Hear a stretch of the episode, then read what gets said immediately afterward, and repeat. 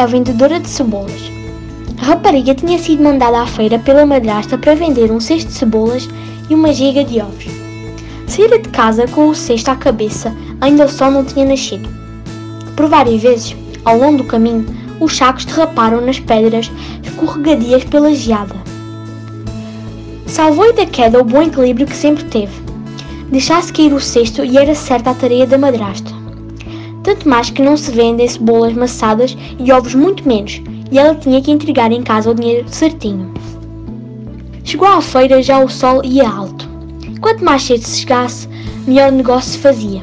Os preços começavam a baixar com o arrastar da manhã e os mercadores acabavam por vender os últimos produtos a menos da metade do preço, para não terem que regressar a casa com eles.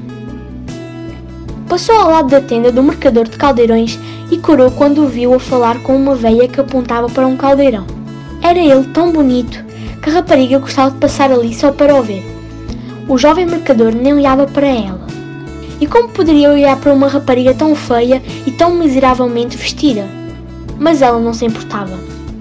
A lembrança dele nos dias duros de trabalho e nas noites frias aquecia-lhe o peito e isso bastava-lhe.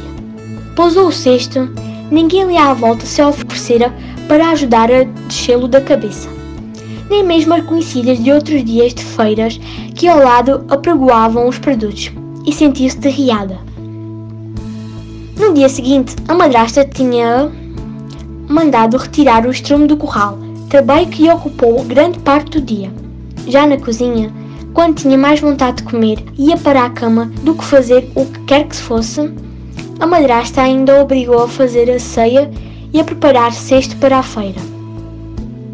Enquanto picava uma cebola para o refogado, chorou e o pai, que acabava de chegar de uma lavrada, perguntou: Por que choras, minha filha? E ela disse-lhe por causa da cebola. O pai acreditou e sentou-se junto à lareira, a tirar as botas antes de pôr os pés no fogo.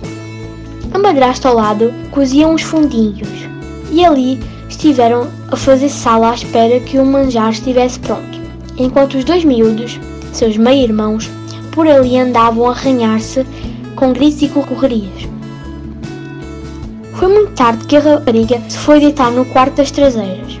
Depois de ter lavado a louça, preparar o avental, a saia e a blusa que no dia seguinte vestiria para a feira, mesmo assim, aos olhos de quem passava, não parecia mais do que uma mendiga. Tão remendada estava a saia, tão gasto o avental e tão poluída a blusa. Apesar de todas as desgraças, o negócio corria bem e no final da manhã tinha vendido quase todos os ovos e boa parte das cebolas. Estava com tanta fome que se atreveu a pegar uma cebola, das mais pequenas. Tirou-lhe as várias camadas de casca e começou a comê-la, com um pedacito de pão duro que guardava no bolso do avental. Estava ela de boca cheia, sentindo a acidez da cebola picar-lhe na, na língua. Quando se aproximou a velha, que ela tinha visto a conversar com o jovem mercador, trazia um caldeirão na mão. Parou junto ao cesto e perguntou-lhe pelo preço das cebolas. A rapariga disse-lhe que, como eram as últimas, e as dava por metade do preço. A velha apalpou-me e comentou: Não me parece que duram todo o inverno. Tem casca mole. Piscou-lhe o olho direito e acrescentou: Se me deres por metade do preço dessa metade que disses, talvez as leve. Não posso, tiazinha, respondeu a rapariga. A minha madrasta recomendou-me que não descesse o preço mais do que o justo. Se não lhe entregar o dinheiro certo, ela castiga-me.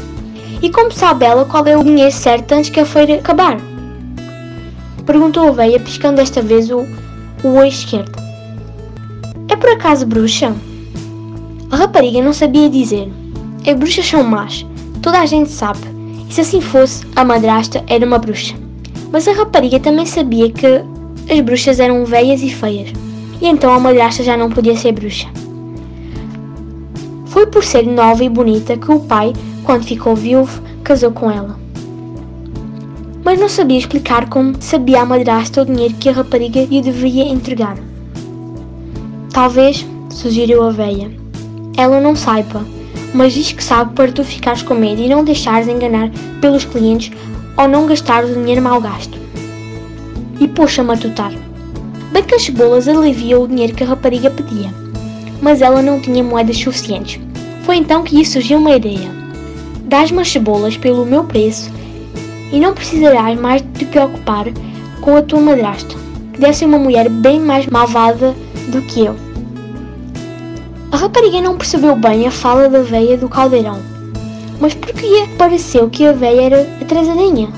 Coitada. Deu-lhe as cebolas ao preço que ela estava disposta a pagar. A veia meteu as cebolas no caldeirão e foi-se embora muito satisfeita depois de ter dito como despedida: Eu te fado bem fadada, para que sejas bem casada. A rapariga guardou as moedas no bolso do avental, acabou de comer a cebola e o pão, ajeitou o cesto na cabeça, agora bem mais leve, e preparou-se para abandonar a feira. Passou na tenda do mercador dos caldeirões e, como sempre fazia, olhou para lá de relance. Estava estranhamente abandonada, com os caldeirões brilhando ao sol sem ninguém que os guardasse. A rapariga aproximou-se, poisou o cesto e pôs-se a observar a tenda. Ali perto havia um charco e ela ouviu coachar. Junto à água estava um enorme sapo, tão grande como ela nunca vira. A maneira como o bico coachava parecia dizer beija-me, beija-me, mas dito pelo nariz. Ela pôs-lhe a mão e sentiu-lhe o dorso viscoso. Se fosse outra, sentiria nojo e fugiria dali a cuspir. Mas a rapariga estava habituada a coisas bem mais nojentas que a madrasta obrigava a fazer. Estás aqui sozinho? Coitadinho, disse ela. E o sapo coachava. Beija-me, beija-me. Ela pegou nele em ambas as mãos como se fosse uma flor. Passou os lábios pela cabecita sem pescoço e, sem que ela percebesse como, visse ao colo de um jovem mercador de caldeirões. Ele sorriu e retribuiu-lhe o beijo, pois disse: Essa rapariga é mais bela deste reino, e porque me salvaste, farei de ti a rainha dos caldeirões.